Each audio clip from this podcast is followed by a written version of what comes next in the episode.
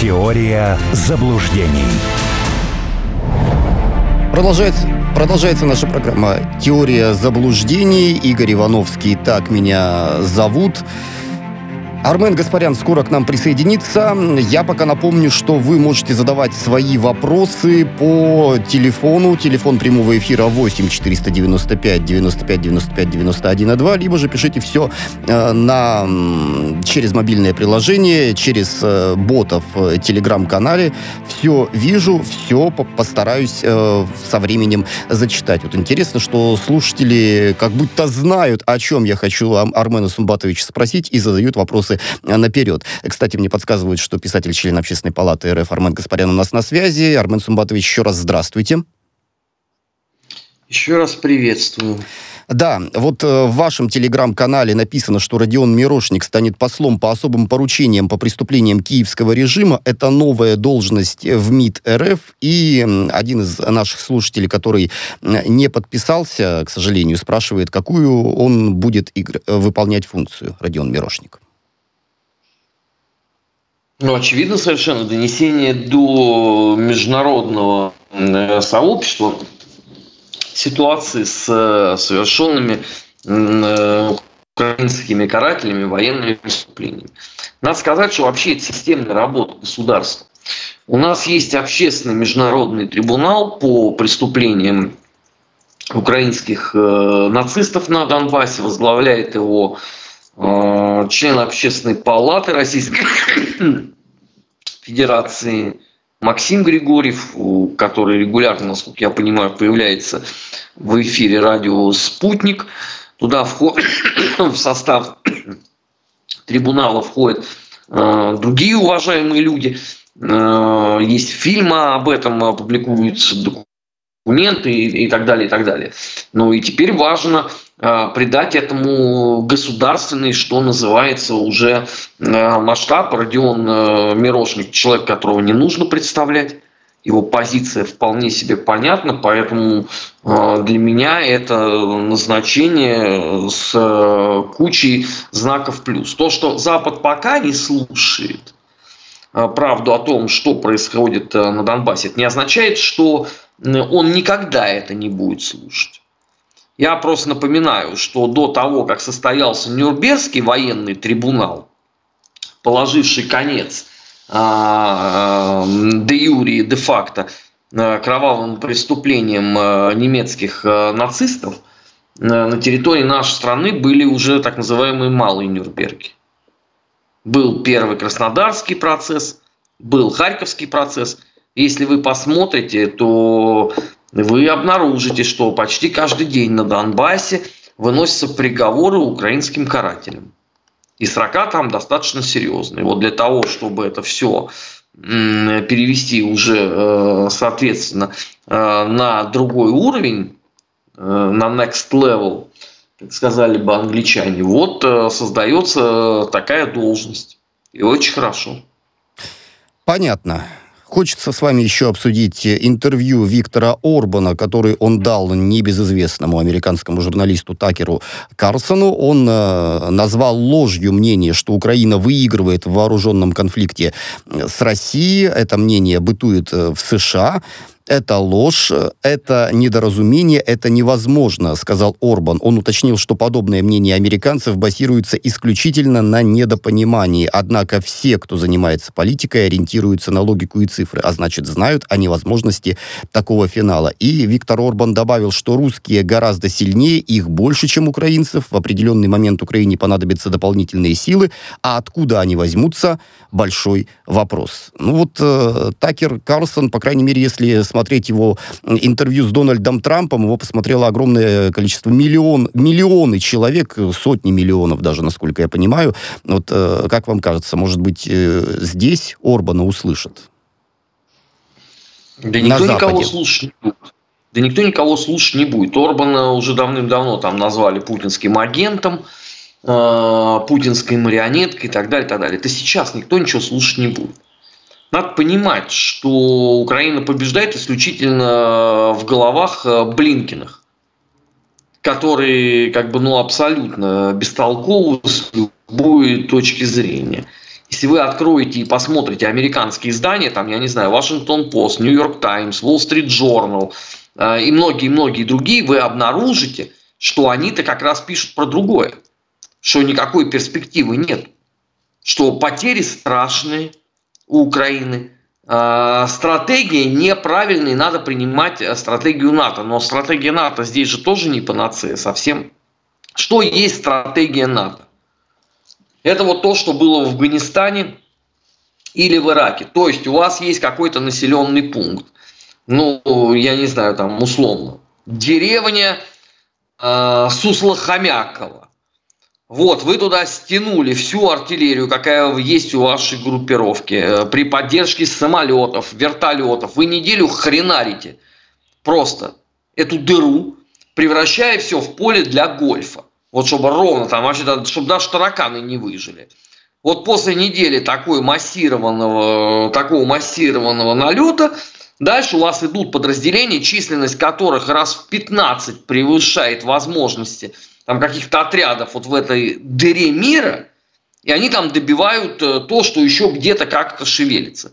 Для того, чтобы вы там провели подобного рода операцию в Работино, в условном, вам надо иметь преимущество в артиллерии, вам надо иметь подавляющее преимущество э, в воздухе, и вам надо иметь подавляющее преимущество в живой силе и технике.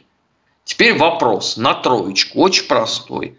Какой из этих пунктов трех вы можете прямо сейчас реализовать? Никакой. В принципе. Это нереально. Соответственно, эта пресловутая стратегия НАТО тоже вам ничего не даст. В данный момент она является таким абсолютным жупелом. То есть почему мы находимся в такой, в абсолютной темной козлиной же? А потому что у них неправильная стратегия. Но даже если они будут ее реализовать, вы все равно будете в той же самой темной козлиной же, только в этот раз вам уже не, не на кого будет это списывать. Потому что пока вы можете сказать, вот они там наших значит, инструкторов не слушают, и вообще, как написала, э, как написал Wall Street Journal, это же просто феерия – Значит, а, американские инструкторы не могут э, ничего вложить в голову этим олигофренам, потому что у них у всех советская, значит, э, теория в голове. Подождите, Советского Союза нету 32 года без малого, да? Значит, если человек служил в советской армии, значит, ему на момент 1991 года было минимум 20 лет. Правда же? Ну, простая арифметика. Ну да. 20 плюс 32. Получается 52. То есть они вот что, собрали всех бывших прапорщиков Советского Союза и пытаются им объяснить, что надо делать? Но это же неправда. Потому что есть же кадры э, с, с участием этих пресловутых военных украинских, которых там чему-то обучают, неважно, в Великобритании, в Валахии, в Польше, где угодно. У них там средний возраст 25 лет, причем есть советское воспитание. Но надо же на что-то списывать, да? А западный обыватель, там условная э, чита Дэвида и Сьюзан Винсентов, сидящие в городе Остин, штат Техас, они почитают и скажут, ну слушай, действительно, ну что, ну что, сосавки, что с них взять-то? Они же не будут там интересоваться никакими подробностями. Это идеальная схема, и вы такие все в белом.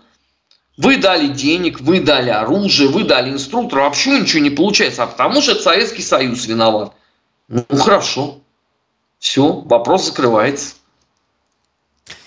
Да, а, в Европу переносимся. Неформальные заседания министров обороны и иностранных дел 27 стран Евросоюза пройдут э, в Испании, которая председательствует в Совете ЕС. Председательствует она там до конца года, а э, заседание пройдет в среду и в четверг. Центральными темами встреч станут ситуации в Нигере после военного мятежа и конфликт на Украине. Ну, как сообщается, обычно неформальные встречи глав МИД проводятся дважды в год, и по итогам никаких официальных решений и документов э, не принимается, однако, учитывая те вопросы, которые будут подниматься на этой встрече, вполне возможно и обратное, потому что в Нигере по-прежнему ситуация неясная. Вот Макрон, опять же, заявляет, что Франция готова поддержать военную активность ЭКОВАС, при этом э, с другой стороны, сообщается, что страны Европейского Союза привержены поиску политического решения урегулирования э, кризиса. Вот э, на ваш взгляд, что ожидаете вот от этого заседания министров обороны и иностранных дел, и что там э, в Нигерии происходит? Да ничего я не ожидаю. А что от них ожидать? От них-то ничего не зависит. Это с таким же успехом вы можете провести правком женской бани Миндюкина и там принять какое-нибудь решение. Оно какое отношение-то будет иметь к тому, что происходит? Ведь что сейчас? А? Есть волнение в ряде африканских стран. А, очевидно, что у Макрона нет никакого э, ресурса это все подавить. Ну, в данный момент нету. И не предвидится. Это можно сделать силами Альянса. Но тогда надо э, заниматься только этим. Там надо бросать условно Украину сразу. У вас нету столько возможностей параллельно демонить на, всех досках. Вам надо заканчивать историю с э, военной поддержкой Тайваня и все остальное. Теперь вопрос. Значит, есть такое устойчивое латинское выражение «куи продас». Кому выгодно? Ведь совершенно очевидно, что начавшаяся деиндустриализация Европы, она не должна завершиться исключительным, исключительно э, помещением германской экономики в торфяные болота. Нет, там должны быть все. И у меня есть такое подозрение, что на самом деле за всем этим кризисом африканским э, на выходе будут стоять транснациональные корпорации, которые там быстренько выдавят Э, условно остатки французского влияния, и на том э, все благополучно и завершится. Ведь э, Соединенные Штаты, они же вот множат на ноль германскую экономику, а Франция чем лучше? Ведь что такое эти бывшие колонии, да? Это же они только по формальному признаку получили независимость. Где их валюта местная? Она вся во Франции. Где печатается эта валюта? Она во Франции печатается. А, дальше вопрос, где она хранится? И опять-таки ответ во Франции. Больше того, а, она даже называется точно так же, как во времена колоний. То есть с этой точки зрения ничего не поменялось. Да, э, Франции, наверное, будет обидно, что их кинули как в наперсток. Но так здесь же люди не в бирюльке играют. Высокая цена требует э, серьезного подхода. Ну, а Макрон закончит э, свой президентский срок с кучей фейлов. Ну, он же не должен с этой точки зрения отличаться от э, условного Шольца. Вот мы с Тамарой ходим парой, будут так ходить. Лузер с лузером. Так бывает. Ну и в продолжении темы в Габоне тоже все неспокойно. Там военные захватили власть, сказали, что президент находится под домашним арестом. Ранее военные, э, военные Габона по телевидению обменили об отмене результатов президентских выборов. Э, на них победил Али Бонго Ондимба, набрав 64, более 64% голосов. И вообще он свой пост занимает с 2009 года. Но вот теперь власть захватили военные, объявили об отмене итогов выборов выборов. Смотрите, ситуация в Габоне – это продолжение Нигера, и вот, кстати, один из наших слушателей интересуется, а будет ли что-то дальше полыхать в Африке? Ну, еще масса есть мест, где э, точно так же захотят под шумок избавиться от французского влияния. И никто им здесь уже мешать не будет. Франции надо было с этой точки зрения сразу решать вопрос с Нигером. Вот началась там эпопея, ее нужно было решать. А промедление э, в данном случае смерти подобно. Ну, э, Макрон вообще недалекого умишка, но ему надо было все-таки э, знакомиться с классическими работами политиков прошлого. Например, Ленин. Ленин. Завтра будет поздно, сегодня еще рано. Вот Макрон этот э, момент э, с Нигером упустил. И упустил он его э, в ситуации, когда э, Буркина, Фасо и Мали сказали, что если они там попытаются что-то рыпнуться на Нигер, то эти две страны будут участвовать и будут стоять вместе с Нигером. Вот это уже называется бунт на корабле. А сейчас последовал Габон. Смотрим, кто последует еще. Потому что это же все, вот, вот чтобы вы понимали, все эти политики, они все креатуры Франции. Вот, которые сейчас сидят под домашним арестом. Это все абсолютно ориентированные на Францию. Это вот, чтобы понятно было, место блюстителей престола. То есть вот их туда посадили, чтобы французский бизнес э, э, был пределе. Как с Нигером было, да? Это же идеальная схема. Вы покупаете что-то, там, я не знаю, бидон молока за 11 евро, а на рынке продаете за 212. Вы понимаете вообще, какое парное вот с каждой позиции оседает во французских руках? Ну, а почему люди должны всю дорогу находиться э, в этом рабском э, и, и скотском состоянии? Собственно, ну, они же об этом говорили вот не так давно. Был же саммит Россия-Африка. Если я ничего уже не путаю, усталости, по-моему, это происходило в Санкт-Петербурге. Там были лидеры французских стран, но они же все откровенно говорили. И по поводу, кстати, э, голода. Ведь э, каждый год Европейский Союз рвал на себе рубашки там аж до каблука лакированных штиблет, что вот мы сейчас мы накормим, мы все исправим. Ну вот мы с вами обсуждали зерновую сделку, Черноморская инициатива. Какой процент пшеницы дошел до Африки? 2-3 процента, что-то такое, по-моему. Ну, вот, собственный ответ. То есть это, это а, а, абсолютное такое закабаление.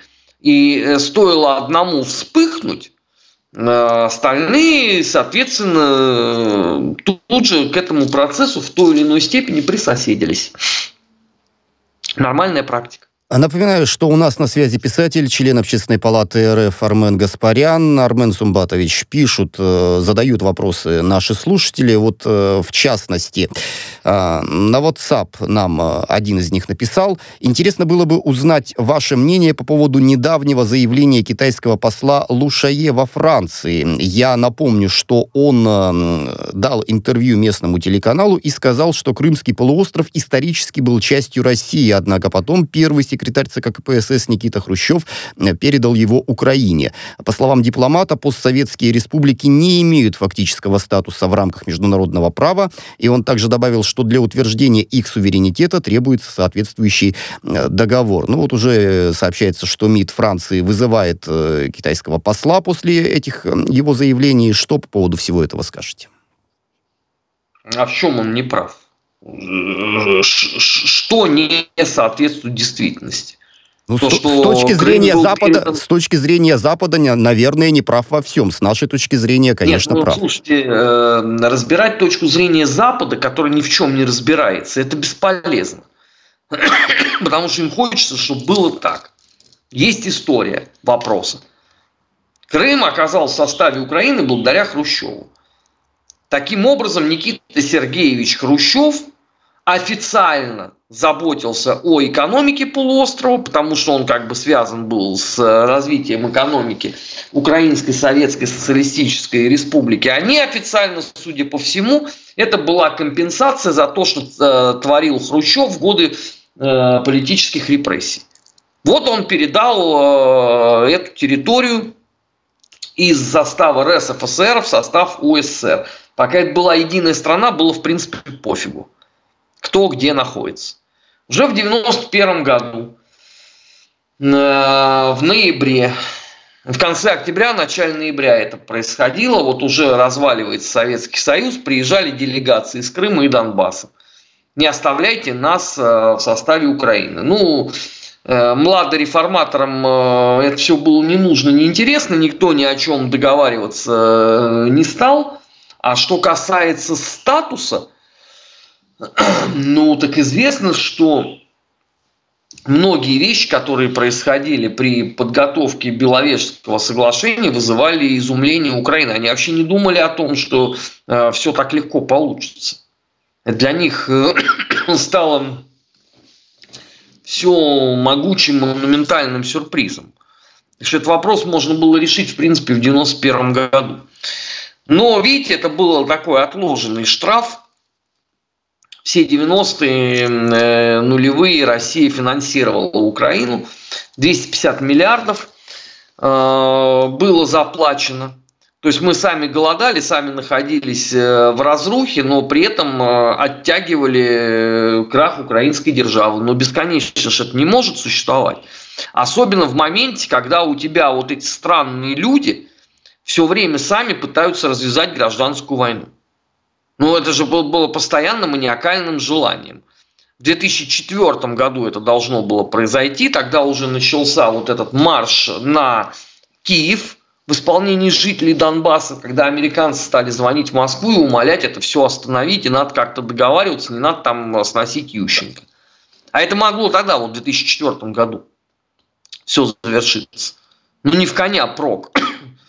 Поэтому можно, конечно, проклинать китайского дипломата, но он ничего такого принципиально нового не сказал. Да больше того, у нас же нету даже демаркационной линии на границе с Украиной. Вы вообще в курсе, что ее нету? В принципе. А почему ее нету? Потому что никому это в голову не приходило. Ну, как бы, ну, э, славянская страна, Украина, что там делить? Ну, как бы, да, сейчас Э, независимы, но тем не менее общее единое пространство. Этим годами никто не занимался. Годами. Ну вот из этого тоже какие-то выводы должны делаться, не правда ли? То, что европейцам не нравится, ну, ну что поделаешь. Правда, она никогда никому не нравится. Это только, знаете, в дешевой очень литературе – а, приключенческой правды. Это такая блондиночка, вся в белом платье, прямо вот в карете, и, в карету запряжены белоснежные лошадки, и в руках у нее а, букетик незабудок. Так не бывает. Правда зачастую, она штука такая очень свирепая. И mm. очень больно бьющая по головам. Да. Поэтому, конечно, мне нравится. Армен Сумбатович, буквально две минуты у нас остается. Вопрос от слушателей. Что вы думаете о речи папы, обращенной к молодым католикам России? Был ли он искренен и ему безопасно после этого оставаться на престоле? Я только от себя добавлю, что за свои слова о величии России, призыва не отказываться от наследия Великой Империи, он был внесен на сайт «Миротворец», однако провисел там э, недолго. Вот э, украинские так называемые патриоты быстро передумали и удалили его запись. Знаете, как показывает практика, э, верить заявлениям Ватикана в России не рекомендуется. Было очень много за последние сто лет произнесено слов с папского престола. Ну и реализованы они никогда не были. И, кстати, по поводу вот этих вот там заявлений по поводу того, что надо там ценить э, имперское прошлое, я напоминаю, что одни из э, главных действующих лиц в уничтожении канонического православия на Украине это э, грек-католическая церковь, которая ходит напрямую под Ватиканом. Ну просто сопоставьте вот эти два факта и сделайте для себя правильные выводы. Mm, да. А за, зачем он тогда вообще это сказал, как на ваш взгляд, Папа Римский? Ну как, политический популизм всегда был ценен. Особенно, когда есть желающие это послушать. Понятно. Спасибо большое. Писатель, член Общественной палаты РФ Армен Гаспарян был у нас на связи. В студии для вас работал Игорь Ивановский. Далее прямо по курсу новости на Радио Спутник. Теория заблуждений.